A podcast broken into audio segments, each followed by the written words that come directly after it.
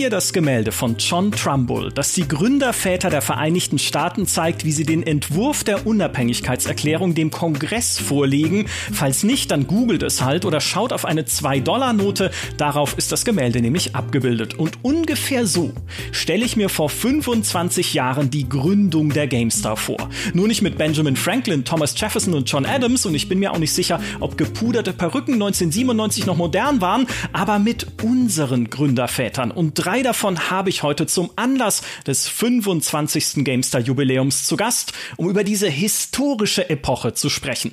Nämlich den Gründungschefredakteur von GameStar und heutigen Chefredakteur von Gamers Global, den ihr zudem im Spiele-Veteranen-Podcast hören könnt. Herzlich willkommen, Jörg Langer. Hallo Michael, hallo Toni, hallo Martin. Oh, habe ich jetzt schon verraten, wer noch dabei ist? In der Tat, aber ich mache trotzdem weiter, weil es so fantastische Leute sind. Ebenfalls mit dabei ist nämlich der erste, aber nur kurz amtierende stellvertretende Chefredakteur von GameStar, dessen Regie und Kamerageschick wir Raumschiff GameStar verdanken und der heute als einziger von uns einen wirklich sinnvollen Beruf ausübt, nämlich im Rettungsdienst. Hallo Toni Schweiger. Hallo Michael, hallo Jörg und hallo Martin. Denn der dritte Gründervater im Bunde ist Tonis langjähriger Nachfolger als stellvertretender Chefredakteur, der bis heute als freier Autor zu unserer GameStar-Familie gehört und unter anderem unsere famosen Sonderhefte bastelt. Willkommen, Martin Deppe. Moinsen. Hallo. Und die anderen haben sich ja schon vorgestellt, insofern. Hallo in die ja. Runde. Ja, und der gerade noch seine Bockwurst mit Nudeln verdrückt hat. Ähm, Nein, ohne Nudeln. Die Nudeln gibt's als Nachtisch. Okay. Steht nichts über kalte Nudeln. Auf jeden ja. Fall. Wir, schwe wir schweifen ab. Äh, ich freue mich sehr, dass ihr drei euch heute die Zeit nehmt für diesen Podcast. Ist ja äh, quasi wie ein Klassentreffen. Ich muss eines dazu sagen. Ich hatte auch mit Charles Glimm gesprochen, der als Chef vom Dienst, als Textchef und als Redaktionscowboy mit Hut und Stiefeln ein wichtiger Teil des Gründungsteams war damals. Aber er wollte nicht mehr über diese ollen Kamellen sprechen. Umso glücklicher bin ich, dass ihr drei da seid. Und ich muss eines noch gestehen, bevor ich euch einfach drauf los erzählen lasse. Für mich ist das ein Fan-Moment. Was ein bisschen absurd klingt, weil ich inzwischen selber seit 19 Jahren bei GameStar bin. Aber ich weiß noch, wie ich damals die Erstausgabe des Hefts bei einem Kumpel durchgeblättert habe und wir dann die CD eingelegt haben mit Raumschiff GameStar. Da flüchtet einer der rebellischen Spieletester. Der will bestimmt Admiral von Heimburgs GameStar. Eliminiert ihn. Und weh, ihr versagt auch diesmal. Das ist eure allerletzte Chance. Jawohl, und Martins Speeder Vespa und ich dachte, das ist mein Magazin. Diese Spinner, das muss ich lesen. Und Martin, das ist schon die erste Frage. Gibt's die Vespa noch? Äh, nein, die habe ich dann tatsächlich verkauft. Aber das Lustige ist, ähm, ich habe diese erste Folge vor, ich glaube, drei oder vier Tagen am großen Fernseher abgespielt, um meine Kinder zu beeindrucken und den ukrainischen Jungen, den wir bei uns aufgenommen haben. Und die haben alle so müde gelächelt, so, ja, alter Mann, schön, was du damals gemacht hast. Das ist ja sowas von uncool. Und meine große Tochter hat gesagt, bitte erzähl das nicht meinen Freunden, die gucken dann danach und nein, möchte ich nicht. Also der ist das total peinlich. Obwohl das so coole Tricks waren. Ja, hallo Toni, also ich kannst du das auf dir sitzen lassen? Ähm, das kann ich ganz gut auf mir sitzen lassen, denn ähm, den Anlass des ähm, heutigen Podcasts bildet ja nun äh, ein Vierteljahrhundert GameStar. Und äh, tatsächlich haben wir das eben vor einem knappen Vierteljahrhundert alles äh, aufgenommen, uns erdacht, produziert etc. Und ich äh, denke mal, es ist nicht alles gut gealtert, äh, inklusive uns selber. Ähm, aber äh, hey, beim Vierteljahrhundert kann man mal machen, dass da irgendwas nicht ganz so äh, ist wie damals. Erinnere mich so ein ganz klein bisschen, ich, ich schweife jetzt ab an RTL Samstagnacht, die haben glaube ich auch irgend so ein Jubiläum vor kurzem gehabt, habe ich jedenfalls ein paar Bilder gesehen mit dem Tommy Krabweis und so weiter und äh, ja, ich glaube, wir haben so ein äh, Nostalgie-Cluster äh, momentan. Äh, Jörg, was sagen deine Töchter, wenn sie die alten Videos sehen? Äh, ich bin noch nicht wahnsinnig und zeige ihnen das, aber äh, bei meinen Eltern, und da gehen wir natürlich auch ab und zu mal vorbei mit, mit der Familie, da hängt an der Tür meines alten Kinderzimmers, wo wir jetzt halt mittlerweile dann übernachten, wenn wir sie mal besuchen, da hängt immer noch dieses äh, Plakat, wenn du dich erinnerst, Toni und, und natürlich auch Martin, das wir damals gemacht haben. Irgendwie Raumschiff, GameStar, irgendwas. Ich, ich bring sie mir zusammen mit Todesstern im Hintergrund und es war, glaube ich, einfach das DVD-Cover noch mal auf so ein DIN A3 Poster gezogen oder so. Und also sie hätten viele Möglichkeiten gehabt, im Laufe der Jahre mal zu fragen, Papa, was hast du denn damals gemacht? Aber ich glaube, sie wollen es nicht wissen. Okay. Äh, ja, manchmal, manchmal ist es besser, auch das äh, einfach ruhen oder vielleicht ne, einfach zu sagen, die Eltern, die gab es einfach vor unserer Geburt nicht. Es ist nicht so wichtig, was da passiert ist. Ja, das, das ist ein guter ja, Punkt. Oder, oder wir warten noch mal 25 Jahre, dann ist wieder Kult. Das kommt ja alles wieder. Ja. Van Gogh war auch arm, als er gestorben ist und danach ist berühmt. Ja, deswegen, ja, ich meine, deswegen genau. musst du ja auch bereuen, dass du die Vespa verkauft hast. Was wäre die an eBay Milliarden wert? Jetzt, also, also ich hätte ohne Scheiß, ich hätte es heute gerne wieder, weil das äh, einfach auch immer noch Kult ist, aber damals hätte ich es halt nicht gebrauchen können in der großen Stadt, wo ich dann hingezogen bin. Ja. Aber das ist einfach, ja, schade. Ja. Aber es gibt sie bestimmt noch. Irgendwo auf einer großen Blumenwiese steht sie noch. Vielleicht gehört sie ja heute einem Raumschiff GameStar-Fan. Kann gut sein. Ja, der sie äh, gut pflegt und einfach in Ehren hält. Wir wollen es uns wünschen. Was ich gerne fragen würde, ist, ne, ich meine, 25 Jahre ist das Ganze jetzt her, eigentlich sogar ein bisschen mehr, weil die Gründungsgeschichte ja schon logischerweise ein paar Monate bevor das erste Heft an den Kiosk kommt losgeht, ja, und auch die Arbeit damals losging an der GameStar. Und der überhaupt der Startschuss des Ganzen war ja, dass IDG, unser ehemaliger Verlag, heute gehören wir ja zur Webedia-Familie, damals noch äh, IDG als, als Gründungsverlag der GameStar, dass IDG die Idee hatte, ein Gaming-Magazin zu gründen. Und Jörg, weißt du noch, wie damals der Kontakt zu IDG zustande kam? Ja klar, was passiert war im Hintergrund, war, dass die Idee schon eine ganze Weile wohl kursierte bei IDG. Das hatte mit dem Jörg von Heimburg zu tun. Der war nämlich als relativ frisch gebackener äh, Geschäftsführer vom Magazine-Teil bei IDG quasi ähm, am, am überlegen, was kann er noch machen. Er hatte die PC-Welt, er hatte die Mac-Welt und es wollte irgendwie, wollte da noch was Drittes reinpassen. Und so kam der quasi wahrscheinlich auch mit, mit seinen Kollegen zusammen auf die Spiele als Wachstumsmarkt. Man darf ja nicht vergessen, damals hat der PC geruled, das war so die Nummer eins Plattform, viele, viele Verkäufe und man hat irgendwie gemerkt, ah, das, das wird ein Thema. Und dann haben die halt äh, angefangen, nach Leuten zu suchen. Und ich bin dann einfach von einem Headhunter angesprochen worden. Lustigerweise zu einer Zeit, erinnert sich der Tone bestimmt noch dran, als ich eh sehr unglücklich war bei IDG. Was mir auch insoweit etwas leid tat, weil ich ja da, und da erinnert sich der Martin dran, ja erst meinen damaligen Postspielkumpel Martin Deppe irgendwie zu PC Player gelockt hatte aber ähm, kurz danach gab es dann den Chefredakteurswechsel und der, der, na, wie hieß er denn da? Ralf Müller war incoming sozusagen. Und ich war da irgendwie unglücklich. Und Toni, war es nicht sogar so, dass ähm, du, also oder wir beide äh, gehofft haben, dass sich noch eine andere Möglichkeit auftun würde? Ich kann mich da dunkel erinnern. Boah, ähm, daran, daran können wir jetzt tatsächlich nicht erinnern. Ja, und zwar noch mit dem, mit einem gewissen ähm, ähm, Herrn Scharfenberger. Ach ja, ja, ja, ganz doof, genau. Ähm, Scharfenberger, großartiger äh, Mann, ähm, der damals eben zur Happy Computer Ära und dann halt auch die PC Player ähm, der da ganz viel ja, bewegt hat tatsächlich, ähm, unter dem dann auch ein Boris Schneider, Schneider-Jone und ein Heinrich Lehnhardt ähm, groß wurden, ihre Gelegenheiten bekommen haben. Ähm, es gab dann noch mal so kurze Episode, aber im Endeffekt war es tatsächlich so, dass wir eben bei der PC Player, ähm, bei DMV war das damals noch, nee, nicht IDG, ähm, dass wir da ja nicht so ganz happy waren und ich glaube auch einfach mal was Neues ausprobieren wollten. Wie der PC Player war jetzt einfach so ein bisschen irgendwie in die Jahre gekommen und äh, dann kam eben Jörg plötzlich so mit dieser Geheimidee, oh, vielleicht könnten wir tatsächlich uns irgendwo anders ähm, manifestieren. Und äh, ganz zu Anfang hieß es, äh, glaube ich, Jörg, korrigier mich, ähm, dass wir beide irgendwie Chefredakteure werden sollten. Dann hat IDG aber dann umgeschwenkt und hat gesagt, na, so Doppelspitze ist nix, ja, womit sie komplett recht hatten natürlich, ja, Doppelspitzen sind nix ähm, bin ich mittlerweile überzeugt. Und äh, so kam es dann halt, ähm, dass Jörg eben der Chefredakteur auserkoren wurde, meine Wenigkeit als stellvertretender Chefredakteur und den vorhin angesprochenen Charles Glimm hatten wir eben als ja, Textchef, Producer und so weiter eben noch mit dabei. Und wir drei waren es eben, die dann eben, wann, wann war das? Am 1. Mai 1997 ähm, in einem äh, Kellerbüro äh, drei Arbeitsplätze nebeneinander bezogen. Stimmt das so, Jörg? Oh, jetzt, jetzt muss ich aber, jetzt, jetzt, jetzt muss ich aber deine äh, Erinnerung okay, in mehreren Punkten äh, zurechtdrücken.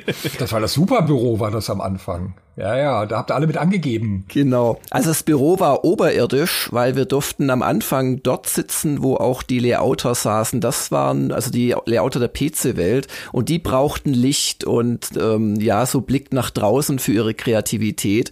Und wir wurden erst ins Kellerbüro verfrachtet, als dann quasi aus diesem Entwicklungs-Mini-Team dann langsam durch das ähm, freundliche Abwerben von Menschen wie eben Martin oder auch Mick Schnelle. Oder auch äh, von anderen Verlagen Peter Steinlechner, Michael Galuschka, als sich das Team langsam füllte. Und da sind wir dann tatsächlich ins sogenannte Souterrain gekommen, wo, wo es dann ab und zu vom, vom, wie hieß er hier, Völk hieß er, glaube ich, dem, dem Hausmeister, mhm. äh, immer mal wieder, oder, oder Verwaltungschef oder wie auch immer, immer mal wieder so verzweifelt hieß, wenn da mal eine Prüfung kommt, weil das alles nicht so ganz nach Arbeitsplatzregeln war. Was, was die Chefredaktion anbelangt, täuscht du dich. Also angesprochen worden bin ich von einem Headhunter, und IDG hat mich dann als ähm, Chefredakteur haben wollen. Genau, die wollten keine, die wollten keine zwei haben. Wir, wir haben das mal diskutiert und du hast dann irgendwann mir gebeichtet, oh, IDG möchte nur einen Chefredakteur, aber ich könne deinen Firmenwagen haben. Daran kann ich mich noch erinnern. Ja, äh, an Firmenwagen kann ich mir jetzt, kann ich, ich ihn auch gar nicht. Kann, kann, ich mir jetzt nicht erinnern. Ja, ja. Aber ich weiß einfach, jetzt klingelt's gerade. Ist bei mir, ist kein Problem. Einfach das war IDG, die anrufen wollen nochmal, wo der Firmenwagen abgeblieben genau. ist. Ja, genau, das stimmt, das stimmt alles gar nicht. Wo ist der Firmenwagen? Wir haben noch eine Inventarnummer übrig und die muss jetzt mal abgeglichen werden. Genau, aber es war der 1. Mai. Da war ich schon richtig, ne? Aber nee, es war nicht der 1. Mai. Ähm, das war der 1. Mai offiziell. Aber, richtig, und ähm, du warst da, aber äh, Charles und ich nicht. Genau, also ich, ich habe ich hab schon ein bisschen vorher angefangen. Ich hatte auch noch viel Resturlaub. Ähm, und ich habe dann halt äh, dich, Toni, weil wir eben vorher mit dieser anderen Idee, wo ähm, tatsächlich du den Hut, glaube ich, auf hattest, also den Kontakt zu den äh, fremden Mächten gehalten hast, aus der da nichts geworden ist. Ich weiß noch, wie ich da bei irgendeiner IDG-Veranstaltung im es war so irgendwo am Schliersee hat halt IDG, nee, nicht IDG, Entschuldigung, nicht äh, DMV eingeladen ja. zu einem ähm, ja so Kundenevent, wo man halt dann Schlitten gefahren ist und gegessen hat und geredet in der Hoffnung, dass die Kunden dann enthusiastiziert äh, mehr Werbung schalten im nächsten Jahr. Und da kam, glaube ich, abends, da war ich halt eingeladen, ich war ja da Stellvertreter, Chefredakteur von der PC Player. Äh, interimsmäßig quasi, weil es noch keinen neuen Chefredakteur gab. Und da weiß ich noch, dass du dann abends angerufen hast, dass da nichts draus wird aus dieser Idee. Okay. Und da weiß ich noch, dass ich ziemlich fertig war. Das, das habe ich, glaube ich, verdrängt tatsächlich, ähm, genau. Und ich denke auch, dass es für unsere Zuhörenden ist, glaube ich, auch spannender, wie es denn wirklich so losging dann, äh, könnte ich mir mal vorstellen. Und das ist ja auch nicht so ganz linear gelaufen. Nee, wieso? Das, ich finde das super, das ist wie so ein Agenten-Thriller. Weißt du so, okay, du, Jörg ist auf diesem, auf dieser Feier und du gleichzeitig woanders am Verhandeln und dann gibt's den Anruf und so. Also ich finde das total spannend. Okay. Ja, auf jeden Fall. Dann gab's eben IDG, die wollten das machen. Jetzt wird's spannend. Ich habe dann halt den Toni gefragt, äh, ob er Stellvertreter werden möchte. Ich habe den Charles gefragt, den kann ich natürlich auch von DMV. Der war da auch freier Textchef ja, das, das war dann so quasi die Anfangscrew in dem erwähnten Zimmer.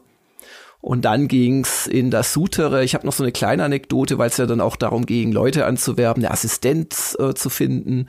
Und ich weiß noch, und da bin ich abends zum Martin gefahren, das weiß ich auch noch.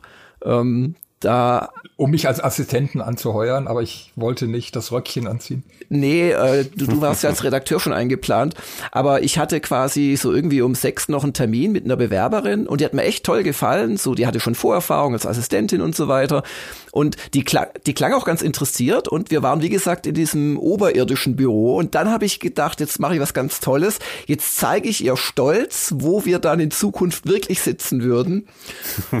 ja, und dann hat sie mir, als ich und dann habe ich so, ja, und hier und da und dann hat die so, so ein bisschen geguckt und so und ja, sie meldet sich und dann bin ich kurz danach ins Auto gestiegen, zu Martin gefahren. Wir haben irgendwie da zum Abendessen uns getroffen oder irgendwas. Und als ich bei ihm geparkt habe, damals hast du in Riem gewohnt, rief die dann an, ah, das ist, glaube ich, doch nichts für mich. Und ich, ich bin todsicher, das wäre die Assistenz gewesen, wenn ich dir nicht das Souterrain gezeigt gehabt hätte. Verstehe ich gar nicht. Ups. Ne? Wer arbeitet nicht gerne im Keller? Also. wir, wir hatten Fenster, so zumindest okay. kleine äh, oben liegende und ein Raum war sehr blau. Ja, aber ich, ich konnte da nicht rausgucken, also auch nicht, wenn ich auf dem Stuhl gestanden bin. Martin schon. Ja. Ich konnte rausschauen, aber wir hatten auf der einen Seite diesen Eisbach und man musste, glaube ich, dreimal so viel pinkeln gehen äh, wie auf der anderen Seite. Also das ist so im Unterbewusstsein. Ja, da hat es auch nur zwei Möglichkeiten. Entweder frische Luft und äh, den Lärm vom Eisbach. Genau. Oder eben oder, nicht. Oder nicht, ja. Genau, aber damals gab es noch keine Podcasts, von daher war das nicht so dramatisch.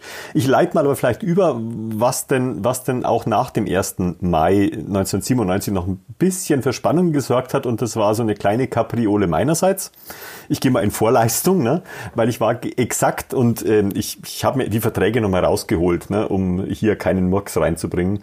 Äh, man weiß ja, wie das so ist, wenn man irgendwie seine Lebensläufe so ein bisschen ne, aufpoliert und hinterher ist man dann Bundeskanzler und, äh, oder Kanzlerkandidatin und alles blöd. Nein, also ähm, von daher, ich war tatsächlich genau zwei Monate der stellvertretende Chefredakteur ähm, der Gamestar. Oh, ich, ich dachte sogar nur einen Monat. Siehst du, so kann die Erinnerung ja, täuschen. Ja, aber ich äh, war vorbereitet darauf, ja, ähm, dass, dass auch der Herr Langer mittlerweile äh, 25 Jahre ähm, hinter sich hat, so zerebral. Deswegen nein, es waren genau zwei Monate äh, gefühlt zwei Tage wahrscheinlich, verstehe ich. Ähm, und äh, dann habe ich mich ein bisschen anders orientiert. Äh, das heißt, ich äh, bin irgendwie drauf gekommen, dass das alles nix wird mit einem unserem sehr, sehr ambitionierten kurzen Zeitplan. Denn wir wollten ja dann im Herbst ähm, tatsächlich schon das erste Magazin rausbringen und zwar im Herbst des gleichen Jahres. Und es war noch unfassbar viel zu tun.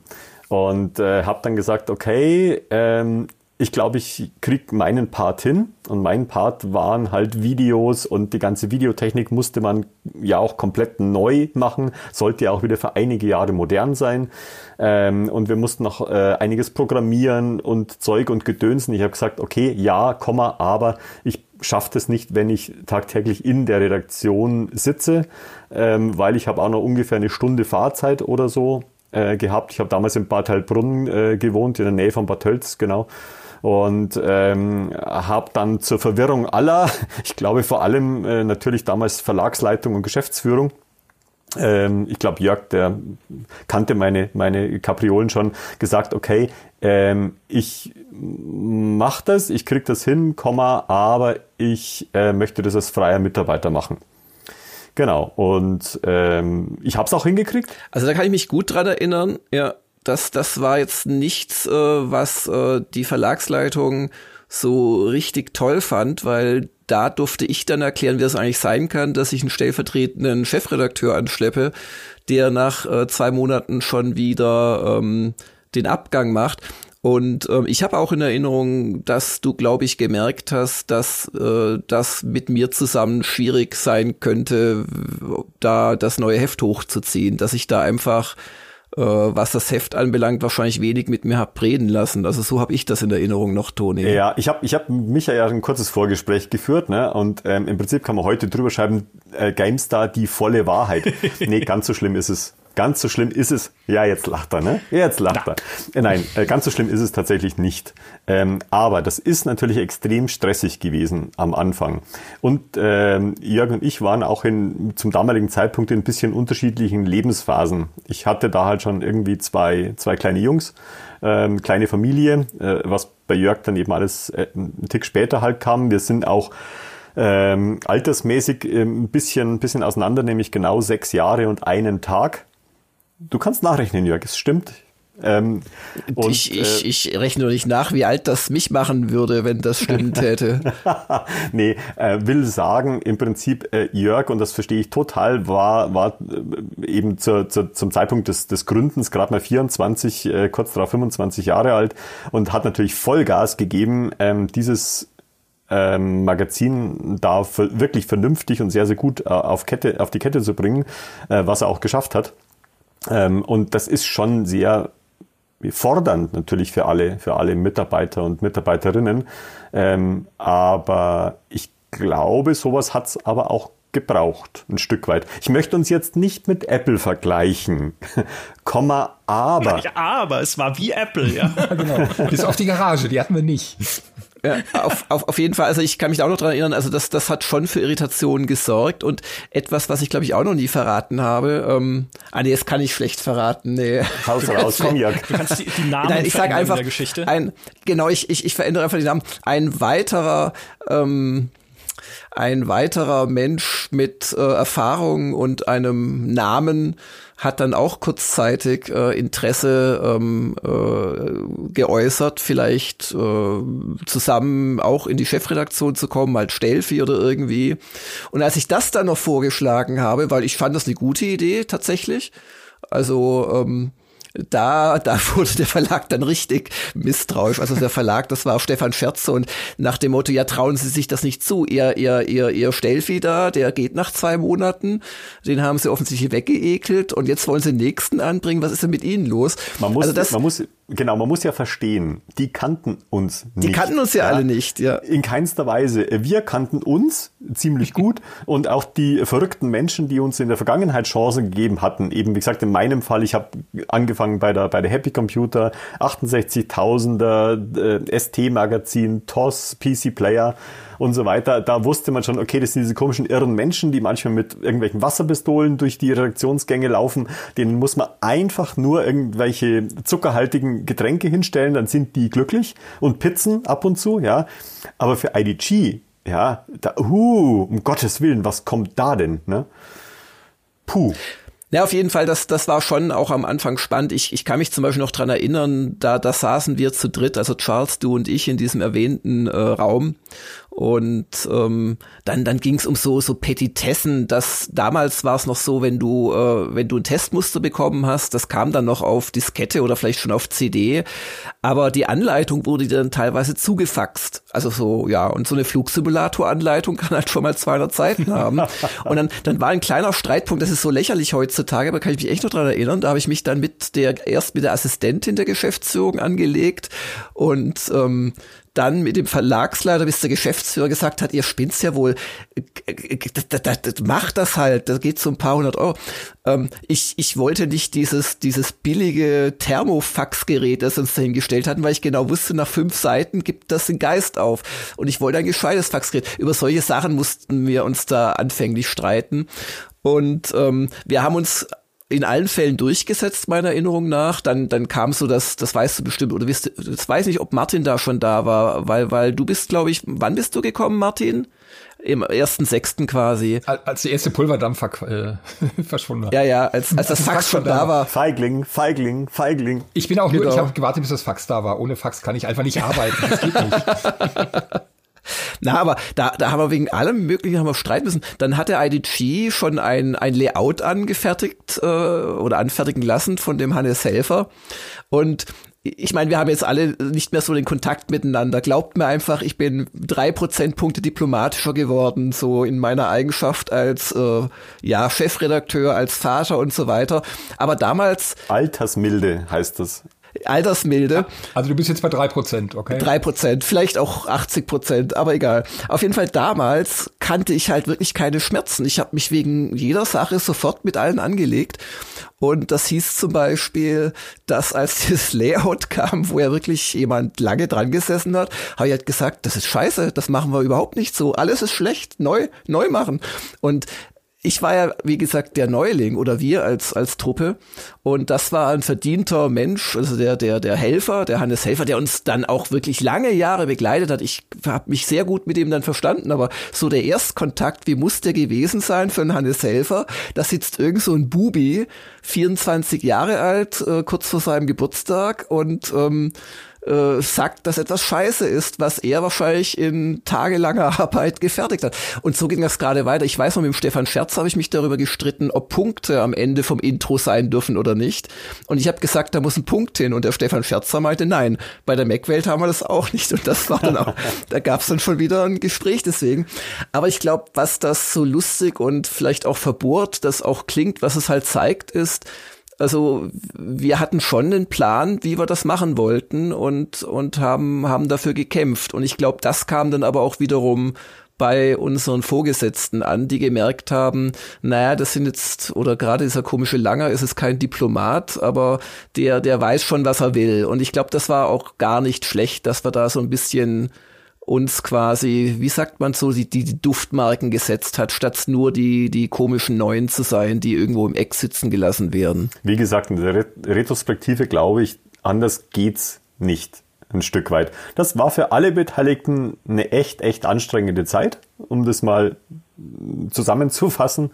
Ähm, aber es musste sein, weil es kam halt wirklich, und ich darf das sagen, ich bin seit geraumer Zeit nicht mehr dabei, ähm, meiner Meinung nach ein wirklich geiles Heft raus. Und äh, ich, ich war vielleicht etwas diplomatischer schon damals, Komma, aber wenig diplomatisch war halt, glaube ich, mein, so mein erstes, mein erstes Angebot, ähm, als ich gesagt habe, okay, ich brauche diese und jene Video-Hardware.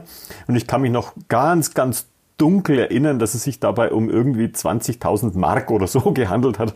So all in all. In all. Mhm, mhm, ähm, und da haben sie auch erstmal schön geschluckt nach dem Motto, Bitte, was? Ach ja, und diesen einen Raum äh, fände ich geil, wenn wir den blau streichen würden. genau, da kann ich mich auch nicht dran erinnern. Genau. Ähm, Bluescreen, ne? äh, damals ja. einfach streicht, streicht die Wand blau, genau. Wundervoll. Ich, ich würde gerne mal wieder äh, Martin ins Boot holen, so wie ihn Jörg ja auch damals dann ins Boot geholt hat, als stellvertretenden Chefredakteur, Nachfolger von Toni. Äh, Martin, was musste Jörg dir versprechen, um dich in diesen Keller zu kriegen? Ähm, ich ich habe ja bei der PC Player ein paar Monate vorher angefangen und das war halt schon noch mal so ein Sprung. Also raus aus dem Studium, rein in die PC Player und dann noch in der Probezeit da wieder zu kündigen und was Neues anzufangen, war halt schon ein bisschen wahnsinnig. Aber ich habe ehrlich gesagt bei der also bei der PC Player auch gemerkt, ha, da ist so ein bisschen die, die, Luft raus und einige muss man auch so ein bisschen zum Jagen tragen. Also man hat schon gemerkt, das geht so ein bisschen Richtung, ja, Behörde will ich jetzt nicht sagen, aber die, die Ansätze war so ein bisschen da. Also ich erinnere mich an ein Gespräch, äh, wo ein Hardware-Redakteur dabei war, wo es dann darum ging, oh, jetzt gibt's einen neuen Chip bei Intel und so weiter, da müssen wir was drüber machen. Und der hat dann gesagt, na ja, wir warten halt, bis der da ist und dann gucke ich mir den mal an. Und der Witz ist halt, Intel war um die Ecke. Also der hätte da durchaus mal Vorabmuster oder sonst irgendwas machen können. Also um die Ecke, das waren 50 Meter von unserem äh, Büro in, genau. um die Ecke, eben, sage ich ja gerade. Um die Ecke sind bei mir 55 Meter. Also gut, er hätte das, er hätte das machen können und dann habe ich, das war so mit so ein Schlüsselerlebnis. Ich glaube, Jörg ist so innerlich auch so ein bisschen implodiert damals. und ähm, ja, also das, das habe ich einfach gemerkt. Also es war gar nicht mal so jetzt, dass IDG mich angesogen hat, sondern mehr PC-Player habe ich gemerkt, es ist vielleicht doch nicht so ganz. Und ich fand es natürlich super spannend, ein ganz neues Heft zu machen und das von Anfang an mitzumachen. Und ja, Toni war dabei, das war ja auch ein Qualitätsmerkmal, sage ich. Schleimer. Ja, bis zum ersten Dreh, dann hat Bis zum ersten dann, Dreh, genau. Dann kam die Monstermaske. Aber das ist eine andere Geschichte, die an einer anderen Stelle erzählt werden soll. oh, nein, nein, die, die, nein, nein, nein. Wir reden wir nicht von, nein, nein, nein. Also es, wir reden nicht von Monstermasken, ja. wir reden nicht von Spider-Man-Kostümen. Charles Glimm dabei, von dem habe ich auch wahnsinnig viel gehalten und wahnsinnig viel gelernt auch in der, in der kurzen Zeit. Und da habe ich einfach gesagt, ey, komm, das passt schon. Und ja, Keller, mein Gott, das passte auch. Ich bin als Student aufgewachsen, da kurz vorher noch Student gewesen. Insofern war ich kleine Zimmer gewöhnt. Und äh, nee, das, das passte schon. Martin war so ein, ja, der war der Ruhepol, für mich zumindest so gefühlt in der Redaktion. Weil ich kannte ihn halt auch noch wenig ähm, tatsächlich. Äh, man muss ja wissen, dass Jörg und Martin kannten sich schon länger. Ihr hattet doch irgendwie ja, über, über Postspiele haben wir uns kennengelernt. Also weiß ich, ob heute noch jemand weiß, was Postspiele sind. Ich wollte gerade sagen. Also ich war Titan. Ich, ich war Titan. Was warst Connemara du nochmal? glaube ich, oder? Ja, Connemara, ja, genau. ja, ja, ja. Und, und wie hieß unser Feind, der Mirko? Das weiß ich ja, bis Mirko, heute. Der war irgendwie GSG 9 und den haben wir dann, den haben wir immer ziemlich verarscht. Also Postspiele, um es mal kurz zu erklären, falls äh, das noch jemand überhaupt noch weiß. Ja. Da hat man alle, ich glaube drei Wochen waren es, irgendwelche Bögen ausgefüllt, also wo man quasi seine Befehle gibt. Die hat man dann nach Graz geschickt. Äh, Graz, Österreich, logisch. Und die haben das dann irgendwie ausgewertet, also von Hand eingetippt und äh, dann gab es einen Ausdruck, irgendwie wieder einen neuen Nadeldrucker mit den Ergebnissen. Da gab es quasi dann, was weiß ich, du hast den und den angegriffen oder du hast das und das produziert. Und in der und der Stadt stehen jetzt so und so viele Truppen und das wurde dann wieder zurückgeschickt. Also das war quasi der Westfalen-Modus von einem rundenbasierten Strategiespiel. War aber echt cool und ähm, in diesen drei Wochen gab es dann halt immer so wilde Telefonate, wer jetzt wen angreift und so Geheimabsprachen und damals war Telefonieren halt echt noch teuer. Ja. Und ähm, wir haben einen so total verarscht und immer wieder mal und dann in irgendwelche Hinterhalte gelockt und ähm, irgendwann waren wir mal auf das Spiel in Essen und da ist dieser Typ dann ja. aufgelaufen und dann haben wir zu unserem Schrecken gemerkt, oh scheiße, der ist A bei der GSG 9 und B, das ist eine ziemliche Kante. Und wir waren halt mehr so die Computer-Nerds und haben dann gedacht, also es ist so ein bisschen wie Big Bang Theory. Ich glaube, ich habe mich mutig in die zweite Reihe hinter dich zurückgezogen, Martin. Also jedenfalls äh, kam der an und war total nett und wir so, oh scheiße, wenn der rauskriegt, was wir jetzt die ganze Zeit hier mit dem angestellt haben, äh, nee, lieber nicht. Und äh, es, es war eine lustige Zeit und darüber haben wir uns halt kennengelernt. Irgendwann haben wir Warlords gespielt, dann aber schon total modern per Diskette. Und ja, genau, irgendwann hat Jörg ein eigenes Postspiel programmiert und ja, so war es halt. Und hat damals noch Computerlinguistik studiert. Wir waren beide, glaube ich, nicht so ganz happy in unserem Studium. Und ja, irgendwann ja, kam ja. halt diese Gelegenheit, sowas zu machen. Und da haben, glaube ich, beide im Abstand von einiger Zeit mhm. Sekundenbruchteile überlegt, ob wir das machen sollen und es dann gemacht. Vielleicht, vielleicht kleiner Hinweis an dich, Michael. Also der, der Martin ist nicht als Stählfi gekommen. Das, das wäre schon auch nach drei Monaten Berufserfahrung äh, bisschen fahrlässig gewesen, sondern das hat er sich dann verdient das hatte bei, ich dann davon, bei genau. Äh, GameStar, genau. Aber ich, ich möchte eins ganz äh, dringend erwähnen, und zwar der leider äh, heute nicht teilnehmende Charles Glimm weil ähm, es war ja nicht nur so, dass der Toni ähm, quasi aus Sicht des Verlags auf einmal weg war. Der hat schon, oder du, Entschuldigung, äh, dritte Person für Leute, die neben einem sitzen sozusagen am Apparat, ähm, du hast mir schon auch gefehlt mit deiner Seniorität Was? und ähm, mit deiner Senil Erfahrung quasi. Senilität. Senilität. Mit den Fachwörtern muss man ein bisschen ja, aufpassen. Das geht nahtlos ineinander über. Lass ihn reden, es ist, wird gerade gut. Und der, ähm, der Charles äh, hatte natürlich einen ähnlichen Bonus für mich. Ich war ja wirklich der, der junge Kerl, drei Jahre ähm, im Beruf. Und der Charles, der war halt äh, schon ein ja, ein so, wie nennt man denn das, so ein Haudegen, so ein im Verlagswesen, ähm, seine, seine Narben vielleicht auch bekommener, äh, wegge hinweggetragener äh, Veteran. Und ich weiß, wie wichtig der Charles dann just in dieser Zeit war, zwischen quasi, ja, wir, wir fangen an, ein Team zu sein, wir, wir gestalten das Heft immer weiter aus und dann tatsächlich der, der Erstausgabe weil mir ist da teilweise schon der Hintern auf Grundeis gegangen. Ich kann mich an ein so ein IDG-Sommerfest erinnern, das muss so im Mai, Juni gewesen sein. Wenn du dich erinnern kannst, äh, Martin, war es dann im Mai, äh, war es schon im Juni oder Juli das, das war eigentlich ganz schön an der Brabanter Straße. Die hatten so quasi, ja, so eine Art Innenhof, der aber zum Eisbach offen war und so, also war richtig schön. Und mitten auf dieser Party nach einer Stunde habe ich habe ich echt zum Charles gesagt, äh, sorry, können wir noch mal ins Büro gehen auf den Seitenplan gucken, weil mir irgendwie klar geworden ist, in zwei Monaten soll dieses Heft erscheinen und wir sind noch nicht dort. Und also ich, ich kann echt nicht hoch genug schätzen, wie, wie wichtig der Charles da gewesen ist, der dann halt wirklich eine Ruhe ausgestrahlt hat und auch einfach gemacht hat. Und also das, das, das wollte ich unbedingt erwähnen, weil er ja just heute jetzt nicht dabei ist. Ja. Auf jeden Fall. Ich, ich, glaube sogar jed, also was heißt ich glaube, es ist so. Ähm, jeder von uns hatte eine, eine absolut wichtige Rolle. Ähm, und man hätte es gar nicht so schön zusammensuchen können, das Team, ähm, wie eben gerade da die Gründerväter und ja, irgendwann kam auch noch eine Gründermutter mit dazu ähm, wie, wie die dieses Magazin in den ersten Jahren geprägt haben. Denn dann kamen ja Stück für Stück noch ein paar ganz spannende Menschen mit dazu, um dieses erste Heft möglich zu machen. Ja.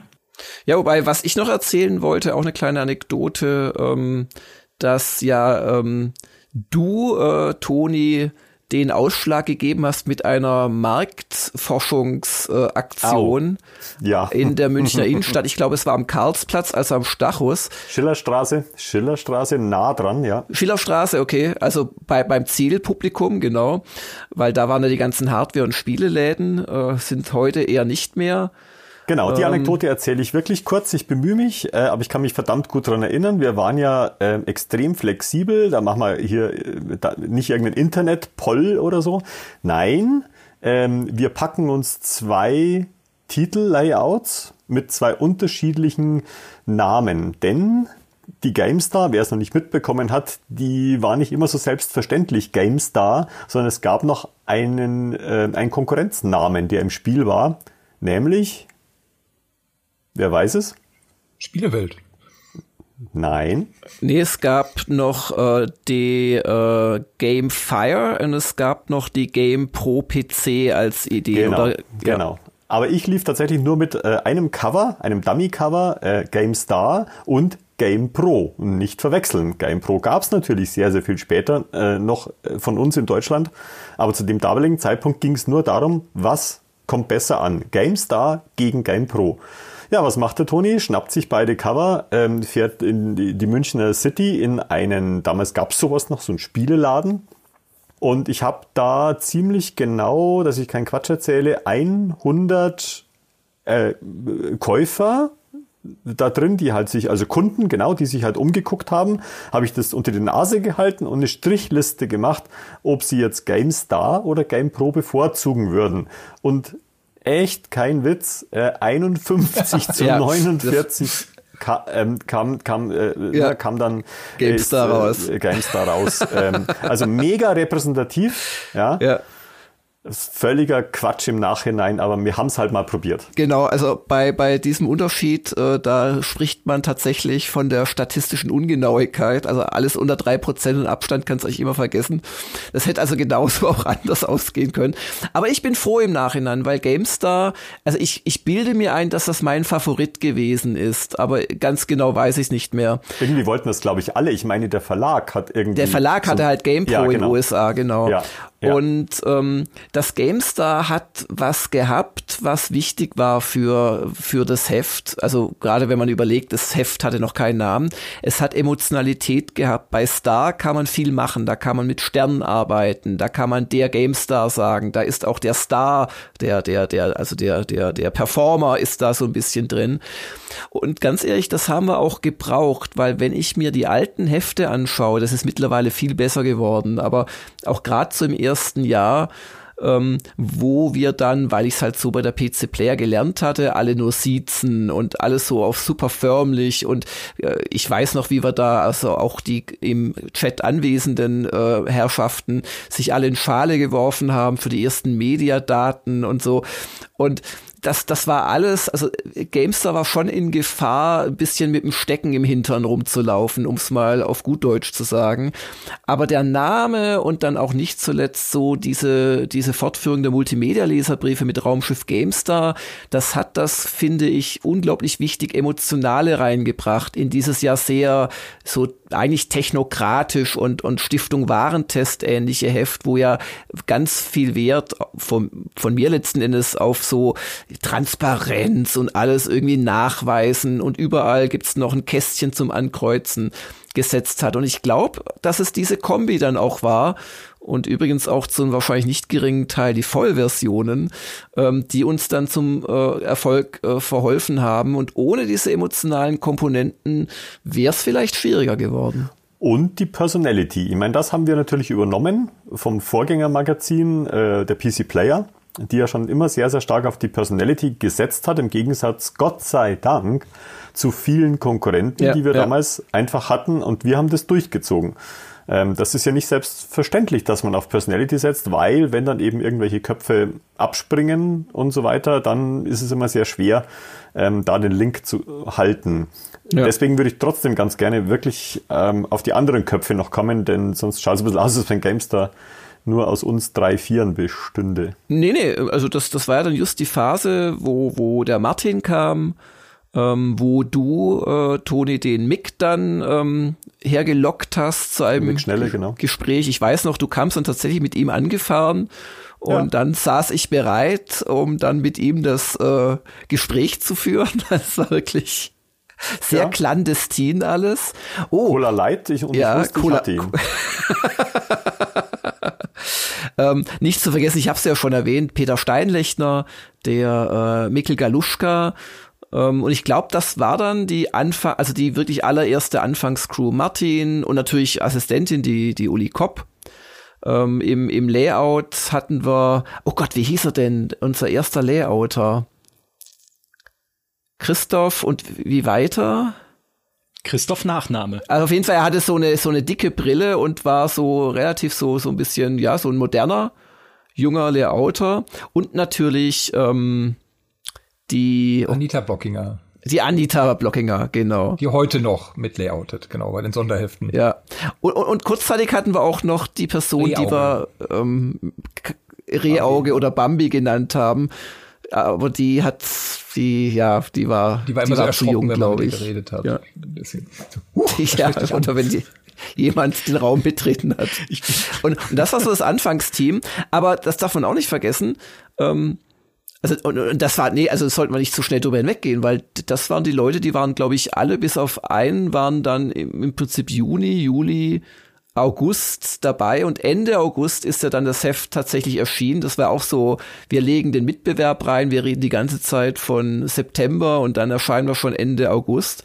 Aber das war so die echte Anfangscrew, ähm, und dann kam aber noch während das Heft quasi im Druck war, kamen, glaube ich, schon dann die ersten Verstärkungen.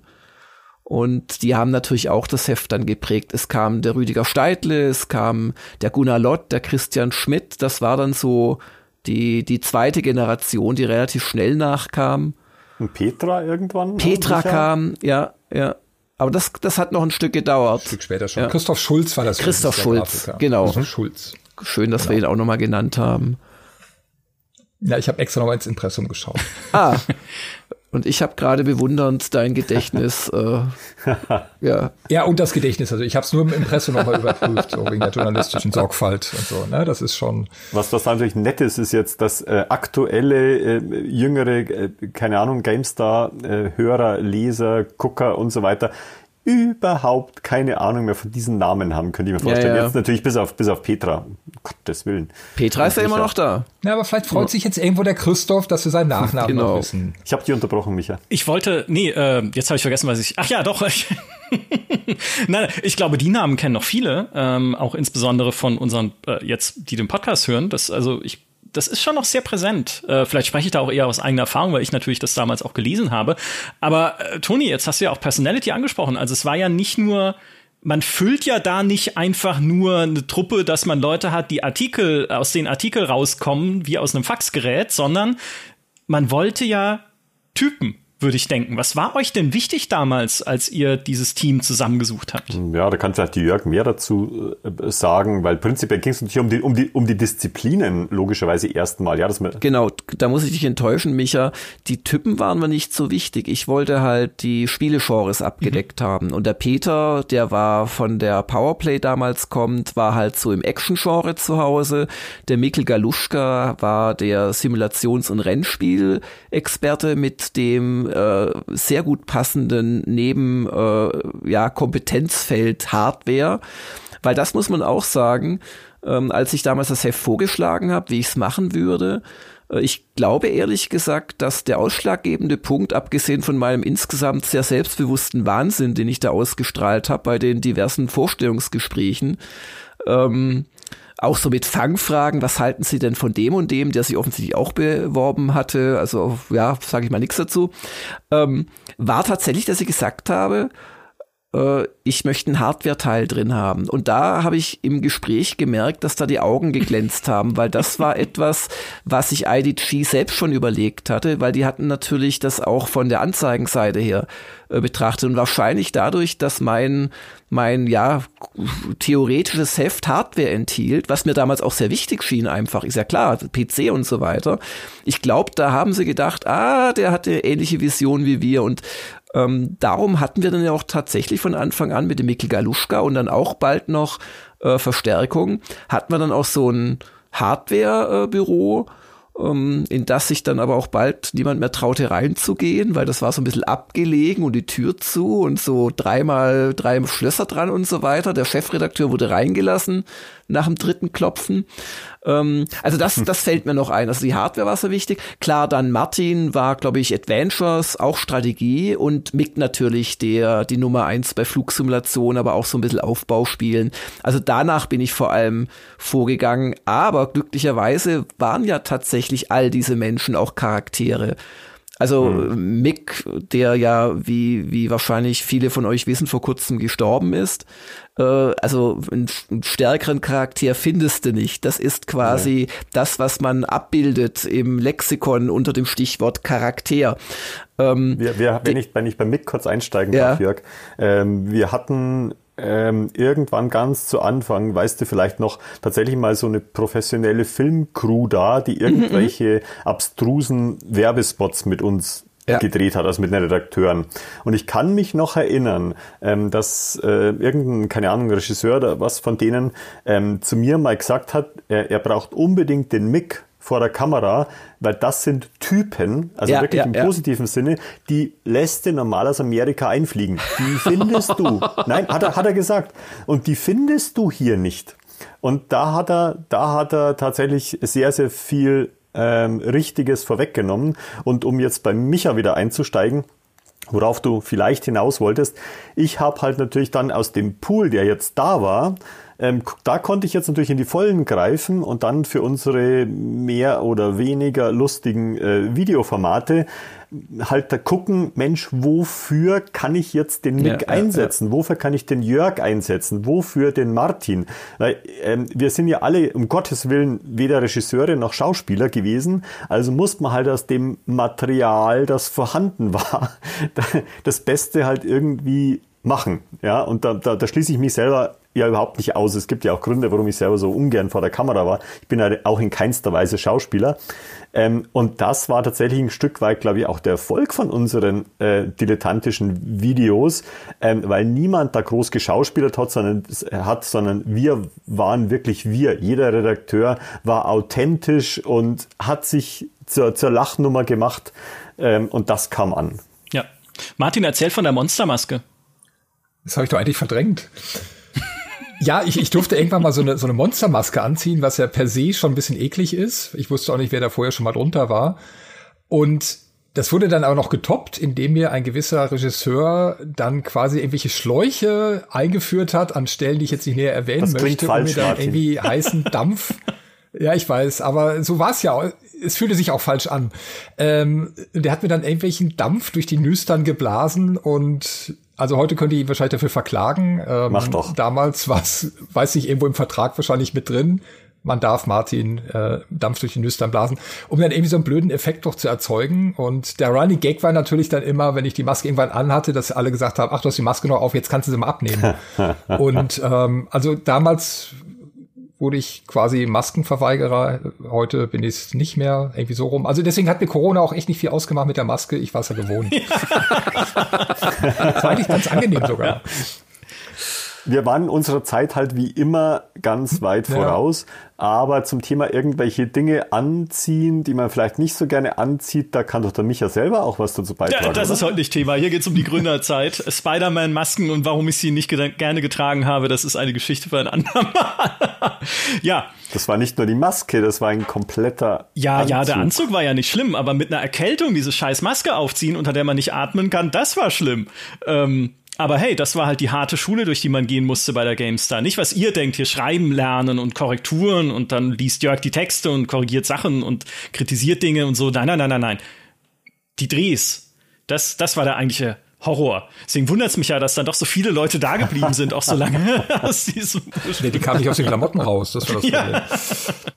Die, diese Eisenkugeln hat man ja nicht gesehen dann. Also wir hatten ja, ich glaube, äh, Markus, habe ich neulich ein Foto noch gesehen, Markus und Petra, die haben ja dann ähm, so orange Gefängniskluft.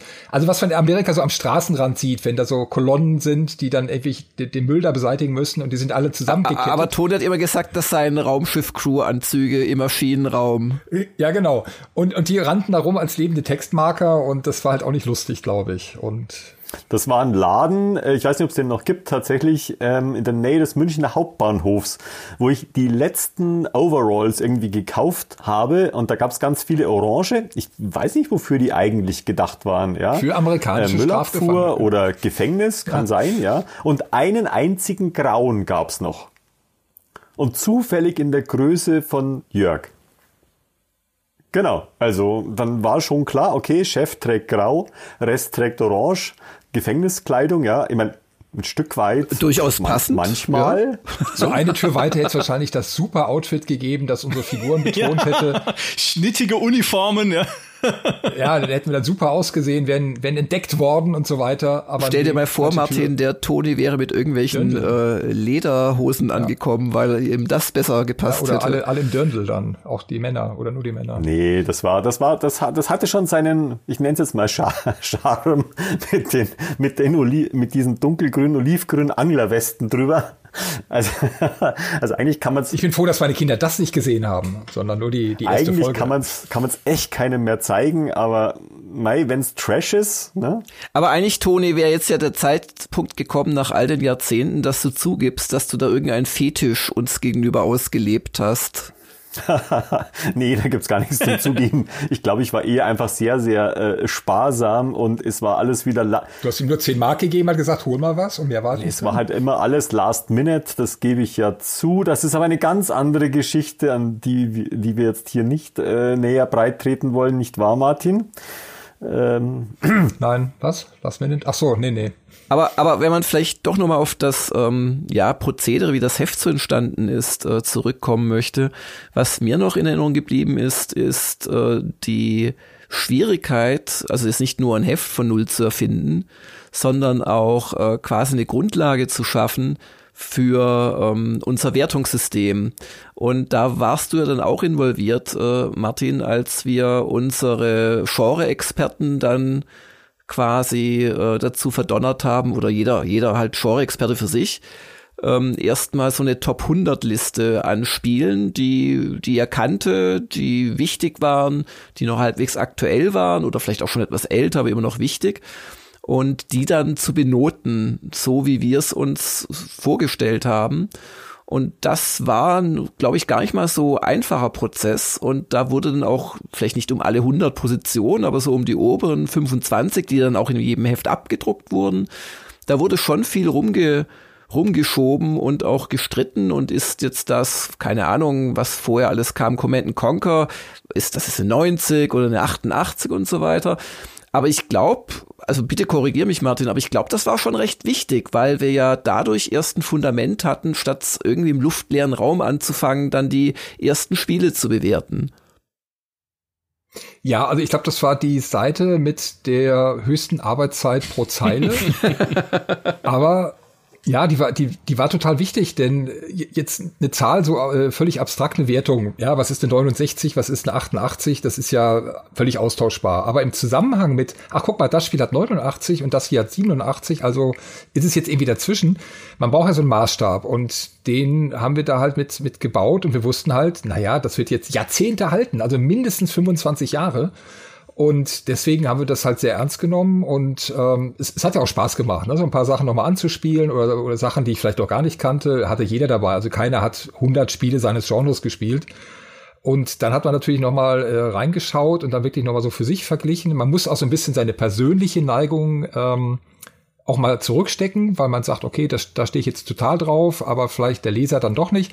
Also es ist schon so ein bisschen abwägen und dadurch, dass wir alle also dass nicht jeder Fachidiot in seinem Bereich war, sondern jeder auch so ein bisschen beim anderen reingeguckt hat und auch ein bisschen Ahnung davon hatte, hat es als Gesamtkunstwerk dann funktioniert. Und wir haben das ja auch lange beibehalten, diese Genreaufteilung. Ja. Wurde mit der Zeit halt immer schwieriger, weil natürlich irgendwann die Simulationen mal dann so rausfielen. Dann wären fast die Rollenspiele rausgefallen, bis halt bald das Geld kam. Dann kamen die plötzlich wieder hoch. Und ähm, das, das war halt auch äh, so heftplanerisch, war das gar nicht mal ohne, weil man halt wirklich gucken musste, okay, ich habe jetzt links diese Anlaufseite und diese Tabelle und davor ein nettes Vorwort nochmal und danach kommen die alle und dann kommt irgendein Spiel nicht rechtzeitig und dann muss es wieder umbauen. Und da, das ist so, was man von außen gar nicht als viel Arbeit und viel Aufwand betrachtet, aber was man so unterbewusst wahrscheinlich dann schon wahrnimmt. Und damals war es ja wirklich auch so, da ging es ja wirklich, was, ihr gebt dem 88 und das ist doch viel besser als das.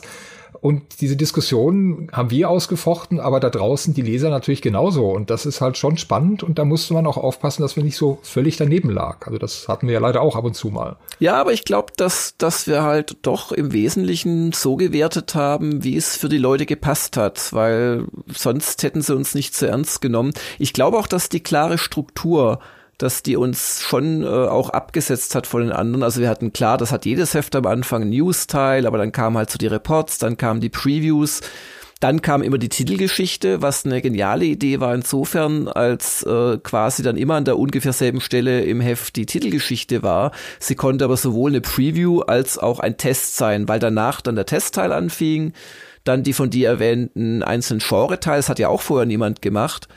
Ähm, dass, dass quasi Adventures äh, einen eigenen Teil haben, Strategiespiele, angefangen hat's mit Action immer, die Ticks, Tipps und Tricks und eben dann der Hardware-Teil. Und ich glaube, das hat uns doch sehr geholfen. Und ich weiß noch, ich glaube, zwei Jahre später, als wir dann die PC Games überholt hatten, haben die einen Relaunch gemacht und doch sehr viele Ideen kamen einem GameStar-Leser dann doch äh, sehr bekannt vor, weil die einfach wahrscheinlich auch gesehen haben, ja, das ist einfach eine schlaue Art, das Heft zu strukturieren. Ja. Ich kann es aus Leserperspektive bestätigen, dass ich äh, habe ja damals die GameStar dann aufgeschlagen und was ich vorhin erzählt habe im Einstieg war nicht gelungen. Ich habe mich sofort darin verliebt, noch bevor ich den Quatsch auf der CD gesehen habe, aufgrund dieser klaren Struktur, also auch der klar strukturierte Wertungskasten, die unterteilten Genres, das ist, das ist einfach das Deutsche in mir, was dann sagt, okay, hier bekommst du erstmal Ordnung, ne? Und das ist ja auch erstmal auch gar nichts Schlechtes, weil es erzeugt Übersicht und es war dann eine große Freude, das Ganze, äh, das Ganze durchzublättern.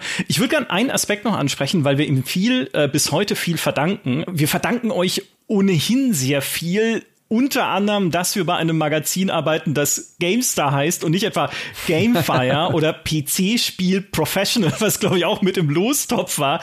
Damals als Titel, man muss dazu sagen, der Jörg von Heimburg, der damalige IDG-Geschäftsführer, war immer ein sehr großer Fan davon, dass das Magazin PC im Titel trägt, damit man ja weiß, dass es um Computerspiele geht. Heute sind wir froh, dass es nicht drin steht, sondern weil GameStar ja. einfach so ein schöner, kompakter Name ist. Das ist aber gar nicht das, worauf ich hinaus wollte, denn was wir euch auch verdanken ist, dass wir heute natürlich mit Video, mit einem YouTube-Channel, der 1,4 Millionen Abonnenten hat und so weiter, ein sehr starkes Standbein haben, für das damals schon der Grundstein gelegt wurde mit der CD. Und klar, ihr kamt ja von der PC Player zum Teil, das heißt, da gab's schon damals die Multimedia-Leserbriefe und auch das ein oder andere Video auf der, äh, auch da schon auf der CD. Ich erinnere nur das, an das Dark Forces Video, wo Jörg so ja, wundervoll ja, ja. in den Sumpf reinkopiert wurde, dann mit dem, dem Dianoga im Hintergrund. Da, das so. war auch schon Toni genau. natürlich, gell? Tatsächlich, äh, wir waren die ersten Offline-YouTuber, sage ich immer. Tatsächlich, ja. Wir haben halt äh, anfangs eben auf CDs und so schnell es eben ging, ähm, sind wir dann zur DVD geswitcht und dann zur doppelseitigen DVD und dann zur doppellagigen DVD. Ähm, also wir haben da schon immer versucht, so ganz vorne mit dabei zu sein, um, um, die, um die Qualität einfach auch der Videos, also auch technisch einfach voranzubringen. Weil wenn man sich vorstellt, wie die Videos damals ausgeschaut haben, so irgendwie mit 320 mal 240 Pixeln, das war jetzt echt nicht so richtig geil und ähm, da haben wir uns ganz ordentlich gesteigert im Laufe der Jahre. Ja, war das von Anfang an Teil des Konzeptes, auch für IDG? Also hast, ja. Jörg, hast du denn ja. schon gesagt, Video, das ja, wird wichtig? Ja. Ich, ja, ja, also das war von Anfang an mitgedacht und auch die Vollversion. Also es war von Anfang an geplant, die, die Konkurrenz mit Vollversionen quasi zu besiegen. Und ich weiß, ich kann mir auch noch an, das, das war wirklich so High-Level-Treffen, Scherzer, Heimburg. Also ich war dabei mit, mit den ähm, ja, Geschäftsführung, Management von EA Deutschland, als wir dann tatsächlich die äh, Vollversion Theme Park äh, Entschuldigung, war es Theme Park oder Theme? Nee, das war Theme Park, genau. Für die, für die Erstausgabe. Ich habe leider kein Heft gerade hier ähm, über äh, also beratschlagt haben und ich weiß noch, das war dann vom damaligen Geschäftsführer von Electronic Arts, war das, ach komm, machen wir. Und da floss immer noch viel Geld, aber das war echt so eine, ich kann es entscheiden, ich entscheide das jetzt und ich glaube, das hat auch nicht unwesentlich uns geholfen. Ich kann mich auch noch daran erinnern, wie ich dann ein halbes Jahr später den Peter Molyneux getroffen habe auf der nächsten Messe oder vielleicht auch kürzer danach. Und der war so richtig erstaunt, äh, schrägstrich äh, beleidigt, dass sein noch gar nicht mal so altes ähm, Theme Park jetzt da schon verramscht wird auf so einem blöden deutschen Spielemagazin. ähm, und nee, also die CD war von Anfang an geplant und das darf man auch nicht vergessen und auch schön, dass ich das jetzt kurz erwähnen darf was man außerhalb, glaube ich, der Redaktion gar nicht wissen kann, ist, ähm, also jetzt bei den Lesern von damals, wie wichtig auch die Produktion gewesen ist. Der Heinz Zimmermann, der Produktionsleiter, der hat nämlich irgendwie an diesem jungen, verrückten, äh, undiplomatischen Langer so ein bisschen Narren gefressen und hat, hat dem seine komische Ungeduld ertragen und hat wirklich wahnsinnig viel für uns rausgeholt. Und zwar in zwei Punkten. Zum einen äh, bei den Terminen. Wir hatten, glaube ich, ich weiß nicht, ich hoffe, ihr habt es immer noch, aber wir hatten sensationell kurze Termine. Also wir, wir konnten noch äh, Themen ins Heft bringen, da waren unsere Mitbewerber längst gedruckt und das, die haben teilweise es einfach nicht fassen können und haben dann Firmen verdächtigt, dass die mit uns Deals gemacht hätten. Aber in Wahrheit hatten wir einfach eine Produktion, die die Druckerei derart gequält hat, äh, und wer den Heinz Zimmermann kennt, der ist lang in Rente, aber ein ganz großer, ruhiger, ja, Bayer so und so, aber der hat für uns gekämpft da und die besten Sachen rausgeholt und Termine und hat sich auch, wenn der Langer dann wieder mit seinen Leuten ein bisschen spät da war und das ausgereizt hat, hat das auch immer dann irgendwie noch hingekriegt und sich vor uns gestellt. Und auch das hat einen riesen Einfluss gehabt. Und der zweite Punkt war tatsächlich die CD. Ich weiß noch, wie ich bei dem Heinz Zimmermann der auch im U-Boot quasi seine Abteilung hat, also im, im, im Souterrain, wie der mir mal ganz stolz noch in der Anfangsphase, als das Heft konzipiert wurde, gezeigt hat, es gäbe hier so eine Möglichkeit, die CD ins Cover einzulegen. Weil erinnern wir uns, äh, die CD-Player zum Beispiel, die hatte einfach ziemlich schmucklos halt eine CD in ihrer weißen Tasche einfach draufgeklebt. Und ähm, bei der GameStar war ja viele Jahre lang die CD äh, von außen ertastbar drin gelegen oder später DVD. Also man konnte die Scheibe sehen, den Bedruck, die war aber trotzdem fest da drin und man musste quasi aufklappen und so eine kleine Perforation lösen, aufklappen, dann konnte man sie entnehmen und sogar wieder zurückstecken. Und das war so ein Detail, auch das hat uns bestimmt echt geholfen nach dem Motto, what you see is what you get. Und auch das, äh, das war nicht meine Idee oder irgendwas, sondern das kam von dem Heinz Zimmermann, der es einfach spannend fand und der echt immer versucht hat, da neue Sachen auch einzuführen. Und ich glaube, das zeigt auch, es ist halt am Ende nicht nur die Redaktion, die so ein Heft dann zum Erfolg führt. Da muss schon auch das Umfeld passen. Und IDG hat gepasst vom Umfeld. Die waren, die waren, ja, hungrig. Die, die, die waren ehrgeizig, die hatten auch Leute, die einfach was konnten. Geht ja weiter beim Vertrieb, auch die Anzeigenabteilung und alles. Also hat einfach viel zusammengepasst, um dann doch diesen schönen Erfolg quasi möglich zu machen. Und 25 Jahre später sitzen wir hier und feiern Jubiläum. Darf ich euch zum Abschluss, ne, so als letztes, äh, ja, letztes Thema sozusagen, fragen, was euer, wenn ihr so zurückdenkt an all die Zeit, die ihr bei der GameStar verbracht habt, all das, was ihr da erlebt habt an, an Gutem und Schrecklichem wahrscheinlich auch, äh, was die Highlights oder für euch das eine Highlight waren, die eine, die beste Erinnerung, die ihr nicht missen möchtet aus dieser Zeit? Jörg, bei dir zum Beispiel. Das ist ganz klar, als ich das erste Heft in Händen hielt. Das war bei einem Strategie-Meeting am Starnberger See, ich weiß es nicht mehr. Ähm, also das war für die ganzen Abteilungsleiter, wurde man halt so eingenordet auf die nächsten Geschäftsziele und so weiter. Und da weiß ich noch am ersten Tag gleich in der Früh, es hatte gerade begonnen, äh, kam dann auf einmal so eine, so eine Kurierlieferung von, glaube ich, zwei oder drei Kartons und da waren die ersten, weiß nicht, 60 Hefte GameStar drin. Und ich war so stolz und glücklich. Das war wirklich, also nicht ganz, aber tendenziell vergleichbar, wenn du dein erstes Baby äh, im Kreissaal entgegennimmst und weißt, deine Welt verändert sich gerade. Also nicht ganz so, aber das, das war so mein Moment, an den ich mich noch ja, erinnere. Wunderschön. Das Problem ist nur, direkt danach kam das zweite, ne? Also nicht Baby, sondern das nächste Heft, was wie, wie jetzt jeden Monat. Ja, was? Monatlich? genau. Ja, jährlich wäre schön gewesen, ja. Jährlich wäre schön gewesen. Ich glaube, bei mir war es ähm, tatsächlich, aber jetzt immerhin Zeit gehabt, kurz zu überlegen. Ähm, ich glaube, die erste DVD. Weil CD war zu dem Zeitpunkt halt äh, schon, ja, das kannte man, ja. Und äh, wie man die macht halt auch, das Ding legt man rein, 60 Minuten später oder so, ja, tatsächlich ging halt dann aber schneller, war das Ding halt fertig gebrannt, aber eine DVD zu mastern, wie das, wie das hieß tatsächlich, das war schon nochmal eine ganz andere Hausnummer mit Authoring, Software und so weiter und so fort. Und ähm, ich bin schon auch so ein bisschen so ein Qualitätsjunkie. Zum ersten Mal, wir hatten ja ähm, alle Produktionen immer schon in DVD-Qualität oder Fernsehqualität ähm, also nicht inhaltlich, aber technisch ähm, gefilmt und produziert, ja. Aber wir konnten sie auf der CD halt nie in dieser Qualität ähm, an den an, an unsere Käufer bringen.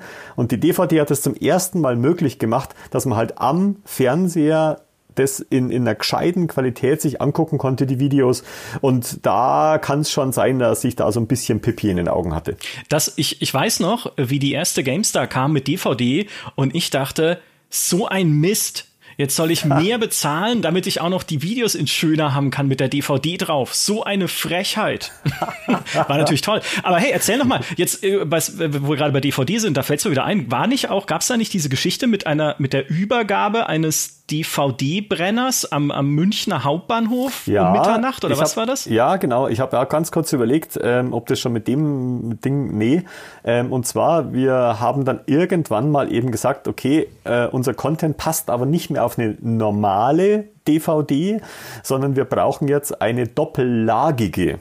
Ja, und ähm, diese doppellagigen, die konnten wir eben nicht einfach in einem DVD-Brenner brennen damals, sondern da musste man zwei Stunden oder vier Stunden, ich weiß es nicht mehr, die Daten auf ein, auf ein Streamer-Tape kopieren. Und äh, die Software, die wir damals hatten, ähm, da gab es auch noch irgendwie eine oder so mit Dongle geschützt und läuft nur unter Windows 2000. Also es ist nicht übertrieben, es war wirklich so, ja. Und die konnte auch nur einen einzigen Typ von äh, von, von Streamer-Tape irgendwie ansprechen. Und den haben wir dann über irgendwelche online, gab es das schon, Foren oder so, äh, haben wir dieses Ding gekauft und den Streamer gegen Geld am Münchner Hauptbahnhof abends getauscht. Also die, die Wachen, die da so rumstanden, die haben da schon ein bisschen komisch geguckt. Die haben schon gedacht, was passiert da gerade? kalter Kriegsszenario. Es ging halt nicht anders, weil, wie gesagt, wir wollten ja doch so schnell wie möglich und Last Minute und was weiß ich. Aber tatsächlich sowas gab es damals, ja, solche ganz strangen Aktionen. Übrigens, Übrigens, Toni, bevor vor, vor jetzt Martin uns überraschen wird mit seiner ersten Currywurst in Bayern oder so etwas. Ähm, das war ich, keine ich hab, Currywurst. ich habe ja immer noch, also auch bei, bei äh, Gamers Global, voller Stolz hier die Raumschiff GameStar DVD-Sammlungen äh, stehen. Sehr gut. Die die wir dann ja auch rausgebracht haben. Ja, ja. Zwei DVDs, alle 33 damit, Folgen, Kommentar, Tonspur, zehn extra Videos, MPEG 2 Qualität. Damit Martin noch eine Sekunde länger zum Überlegen hat, ähm, äh, Mini, Mini. Ich bin schon längst fertig mit Überlegen. Ich fange an, das wieder zu vergessen, was ich gerade überlegt gerade langsam raussuche. Nein, alles gut, alles gut. Aber den muss, den muss ich noch bringen. Vor ein paar Monaten ähm, WhatsApp mir ähm, einer meiner Söhne, der mittlerweile äh, auch schon fertig studiert hat und äh, hin und her, ähm, und beim Fraunhofer Institut ähm, arbeitet in München, ähm, hat mir plötzlich geschrieben, by the way, Kollege hat letztens bemerkt, dass du für Raumschiff Gamester verantwortlich warst. Jetzt bekomme ich Versteck immer wieder Lauf. irgendwelche Zitate, an die ich mich nicht erinnern kann. Ich habe nur geantwortet, tja blöd mit Promi Papi so, ne? Ja, ja, ja ähm, oh Gott, 25 Jahre ja mhm. 25 Jahre später. Martin. Ah, Raumschiff Gamestar. Martin, was war es für dich? Hallo? Hallo? Bin ich noch da? Ach so. Äh, bei mir war es im Prinzip ähm, Spiele schon sehr früh in der Entwicklung erleben zu dürfen. Also mich hat immer auch dieser, dieser, dieser Fertigstellungsprozess sozusagen ähm, angezogen. Deswegen bin ich da auch später in die Branche mal äh, auf, auf die Seite mal gegangen kurz. Und da waren es wirklich zwei Highlights. Das eine war bei unserer ersten E3, wo ich danach noch so einen kleinen Westküsten-Rundflug sozusagen gemacht habe zu verschiedenen Publishern und Entwicklern, um einfach auch GameStar noch ein bisschen publik zu machen unter anderem bei Blizzard dann, wo das Warcraft Adventure gezeigt wurde und scheinbar war ich nicht enthusiasmiert genug, das wurde danach eingestellt. Aber das meine ich gar nicht, sondern es ging danach weiter äh, nach Norden. Und zwar bei Valve, also eine relativ neue Firma, wo mir dann irgendwie noch so ein Actionspiel gezeigt wurde und die Typen waren irgendwie alle ganz komisch und die hatten da so komische Facehacker rumliegen und so ein Typ mit der Brechstange, also so total langweilig. Und irgendwann habe ich aber gemerkt, ui, das ist ja cool, wenn der da irgendwo langläuft, dann hört man so seine metallischen Schritte und da ist vorne ist so ein Monster und das reagiert aber gar nicht auf mich und dann laufe ich auf das Monster zu und das hat dann, das war dieses Viech, was auf Lärm nur reagiert und ich dann so vorweggestürmt, äh, irgendwie so so Metallsteg hoch und dann ist das plötzlich hochgekommen und da, das war also wirklich so ein äh, Moment, wo ich dachte, ach du Scheiße, das könnte ja richtig gut werden. Und das andere war ein bisschen später ähm, in dieser Echtzeitstrategiewelle 98 so rum, wo dann 17 neue Echtzeitstrategiespiele pro Ausgabe kamen, so gefühlt, wo dann auch Microsoft ankam und Boris Schneider gesagt hat, ey, das musst du dir angucken, das ist wirklich cool. Ich gesagt, ja, Boris, natürlich ist das cool, ich schaue es mir halt an. Und dann war das halt Age of Empires, wo du halt nach 30 Sekunden total angefixt warst von diesen kleinen Männchen, die da total putzig irgendwie Häuser gebaut haben. Und ich habe dann Häuser gebaut und plötzlich kamen andere Männchen an, die mir die Häuser wieder kaputt gehauen haben. Und das war halt einfach cool, dass man einer der ersten Menschen ist, die außerhalb von Microsoft und Ensemble damals sowas erleben können. Und dann halt klar, dann schreibt man 97 Previews drüber, weil es der Chefredakteur will, aber man will es selber halt auch. Und das ist halt ähm, da gibt's auch so Momente, Age of Empires 2, wo ich dann echt mitten in der Nacht mit irgendeinem wahnsinnigen äh, Admin, der hieß Archangel, äh, und ich hatte halt keine Screenshots. Und damals habe ich wirklich einen Deal mit dem gemacht, pass mal auf, du gibst mir American Screenshots, sechs Stück, und du kriegst von mir ein Sixpack German Beer. Und dann hat er mir, dann hat er mir irgendwie, ich weiß gar nicht, ob das per, per Messenger, ICQ Messenger irgendein so Scheiß war, wo wirklich ein Screenshot noch so eine Minute gedauert hat, hat er mir das geschickt.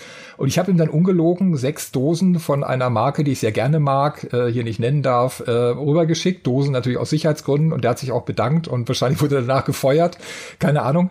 Aber sowas war damals halt noch möglich. Und das dann auszugraben und ins Heft zu bringen, das war halt schon sau cool, einfach um diese Begeisterung auch rüberzubringen. Und ich habe auch immer wieder von Lesern gehört, das Genre interessiert mich überhaupt nicht, über das du da geschrieben hast oder das Spiel, aber verdammt nochmal, der Artikel war geil und es hat mir einfach gefallen. Und es gibt halt auch Leute, die durch einen dann in dieses Hobby reinfinden. Also gerade Aufbauspiele ist halt auch was, was, sage ich mal, Leute begeistert, wie meinen damaligen Schwiegervater, der halt Age of Empires immer nur so weit gespielt hat, bis Gegner kamen. der hat halt einfach nur gebaut. Der hat einfach nur gebaut, fand das cool. Ach, guck mal, hier noch eine Mühle hin. Und äh, irgendwann kam die dann angewackelt und dann hat er halt aufgehört und Kann neu man die angefangen. Gegner abschalten. Und ja, ja, das habe ich ihm dann auch nicht. Nee, und das sind halt so Momente, wo du merkst, hey, du hast da halt schon eine gewisse Rolle auch als Redakteur, um Leute dafür zu begeistern. Und wenn du das ehrlich machst und dir nicht irgendwelchen Scheiß erzählst, geht mir das auch heute noch so. Also das finde ich nach wie vor spannend. Ja. Und Spiele auszugraben natürlich auch, ne? Also wenn du irgendwas findest und dann das den Leuten. So, so Leichen ja, na, ja, nee, ja, das auch, ja, aber halt auch so, ne, sowas wie Anno oder sowas. Ja, oder auch so, so Sachen, die halt völlig konträr sind. Also ich habe jetzt gerade über, über Bethesda so einen Überblick äh, ausgegraben, wo ich selbst auch schon die Hälfte vergessen habe, was sie auch alles für Scheiß eigentlich hatten. Ja, irgendwelche Dragster-Spiele oder ein Bowling-Simulator, wo du dann rausfindest, dass Michael Galuschka den schon bei der Powerplay eigentlich scheiße fand. Und das sind so Sachen, ähm, ja, auch dieses Einsortieren und ich meine, Computerspiel gibt's auch nicht erst seit gestern. Ja. Neulich habe ich über das erste Aufbauspiel überhaupt geschrieben, was so eine Grundschullehrerin sich ausgedacht hat. Dieses äh, The Sumerian Game, die dann halt mit einem Dia-Projektor und einer Tonbandkassette oder äh, quasi das erste Multimedia-Spiel für ihre Grundschule im Bundesstaat äh, New York gemacht hat. Und das war halt mal eben 1964. Und das sind halt echt so, so Sachen, wo du einfach ein Stück Geschichte auch bist oder mittlerweile schon ja, dazugehörst vielleicht. Ähm, und das fasziniert mich nach wie vor. Also ich schreibe auch über andere Sachen jenseits der Spiele, aber das ist nach wie vor, ist das mit das Faszinierendste einfach. Ist es. ist es auch für mich. Also tatsächlich, das, das kann ich hundertprozentig nachvollziehen. Das geht mir auch nach 19 Jahren jetzt in der Bude hier immer noch genauso. Du Küken. Ja. dieses Küken. Eigentlich schon, ne? Aber dieses Küken hat's von uns allen Vieren hier am längsten bei GameStar gehalten. Es, ich sag mal, sagen, es ist ne? nicht schwierig, es länger bei GameStar, äh, es ist nicht andersrum, es ist schwer, es länger bei GameStar ausgehalten zu haben als ich, denn das betrifft nur noch, glaube ich, Markus Schwertl, Heiko, Petra oder? Schmitz, ja, und Heiko Markus ja, und genau, Petra. Äh, ja. Die Annie, unsere Assistentin. Stimmt, Und die Annie das ist ist ja auch noch da. Ich glaube, Ja. mehr Leute, die länger bei uns sind, gibt es nicht mehr. Du bist natürlich dann nach so vielen Jahrzehnten auch schwer vermittelbar, gell? weil jeder denkt, der, der kann ja gar nicht mehr weg, der ist da irgendwie, hat Leichen im Keller. Ja. Aber Ja, al- als Halbschwabe wartest du nur auf die goldene na, die, Uhr. die oder? denken einfach, was? Moment, äh, als äh, ich komme aus Gibt- gibt- Baden. Wir wollen jetzt nicht Sollen hier. Äh, Ja, ich weiß, ist ja Halbschwabe, ist ja Halbschwabe. Ihr sagt auch mal Rheinländer zu mir. Nein, aber, aber wir können jetzt ja sagen, die gab's nur bei IDG. Bei Webedia gibt's die, glaube ich, nicht. Da gibt's Nee. nee. das goldene Baguette oder so. Nach 50 Jahren. Und eine Flasche Und ich Rotwein. habe mir alle Schwabenwitze verkniffen, Micha, als du vorhin angefangen hast mit deinen typisch deutschen Tugenden. Da wollte ich schon reingerätschen und dachte mir, ach nee, lass mal, weil er muss das Ding ja nachher schneiden und vielleicht passieren da Dinge. ich dachte, äh, als ich gesagt habe, so viel Geld gebe ich nicht für eine DVD aus. Na, so viel Geld gebe ich nicht für eine Raumschiff Gamestar Uniform aus. Ne? Also auch nah dran Oh mein Gott. Schwaben. Ähm, ja, ich, ich glaube, wir könnten noch stundenlang weiterreden äh, über die GameStar und was sie getan hat, was sie angerichtet hat in all diesen 25 Jahren äh, und wa was sie, was sie alles bewertet hat. Das habe ich vorhin übrigens, das habe ich noch gedacht, als Jörg erzählt hat mit den Wertungen. Ich war immer sehr happy mit den Wertungen der GameStar, aber Ultima 9, ne? Ultima 9 Ja, muss ich's noch mal 92 sagen. Punkte Ultima, für Ultima 9. 9. Aber ja. Schau, ich hatte, ich hatte einen geheimen Plan. Ich habe Ultima 8 zu hoch bewertet bei der PC Player. Ich habe Ultima 9 zu hoch bewertet bei der GameStar. Ja, es kam halt nie ein Ultima 10 raus. Wo hätte ich das dann zu hoch bewertet? Ja. Ultima 8 fand ich nicht schlecht. Da war ich total auf deiner Linie damals, auch wenn es zu hoch war. Das ist, äh, viele Leute mögen es nicht, aber da dachte ich mir, der Langer, der hat Ahnung, dann kam Ultima 9 und ich dachte mir, Mai, manchmal, manchmal greift man zu hoch. Aber hey, dafür feiert man ja, um auf alles zurückzublicken, auch auf solche Sachen. Ich sag vielen Dank an euch drei. Es war mir eine große Freude, hier einfach nur zu sitzen und euch zuzuhören, weil so viel habe ich ja jetzt gar nicht geredet, was für mich sehr untypisch ist, wie alle wissen, die mich kennen. Aber ganz, ganz großartig, dass ihr uns habt teilhaben lassen an diesen alten Geschichten und Anekdoten. Und wie gesagt, wir könnten hier wahrscheinlich noch stundenlang sitzen und weiter über alte GameStar-Geschichten reden. Aber das nächste Jubiläum kommt bestimmt. Also mal gucken, dann in 25 Jahren zum 50. In 25 Jahren, aber hallo. Dann geht der, geht der Anruf wieder raus. Und Könnte eng werden. Da bist du seit 44 Jahren dabei und nur noch sechs Jahre entfernt vom goldenen Baguette. Ja. Das ist doch auch schön. Und dann, Das- das dann bricht irgendwie, naja, das Unternehmen zusammen. Wahrscheinlich Und haben wir dann Holodeck, wo wir dann zusammen hocken und na gut, das wünsche ich mir auch schon seit 25 Jahren. das, Na, als, als, als Selbstständiger, also ich arbeite noch mit 75, also macht euch da mal keine Hoffnung. Ich auch. vielen, vielen Dank. Auch natürlich an Jörg, auch natürlich an Martin. Mal gucken, wann wir uns mal wieder live sehen. Ja, mir war es auch eine große Freude und ich wünsche der GameStar, äh, mit der ich ja schon sehr lange nichts mehr zu tun habe, mindestens 25 weitere Jahre. Vielen Dank. Und Mirko von der GSG 9, wenn du uns zuhörst, ruf doch mal an. Ne, vielleicht, Oh, hast du, vielleicht hast du Bock auf einen Podcast oder sowas, wie das damals war in diesen Postspielen. Der, der Martin ist näher bei dir, glaube ich. ja, Ähm, ja, ein bisschen. äh, gibt's GSG 9 noch? Weiß ich gar nicht. Vielleicht ist Mirko jetzt Chef davon Ja. oder so. Oh, draußen ist ein Hubschrauber. In diesem Sinne, vielen Dank nochmal an euch drei. Vielen Dank an alle, die uns auch diesmal wieder zugehört haben. Macht's gut und bis zum nächsten Jubiläum. Tschüss. Tschüss. Tschüss. Tschüss.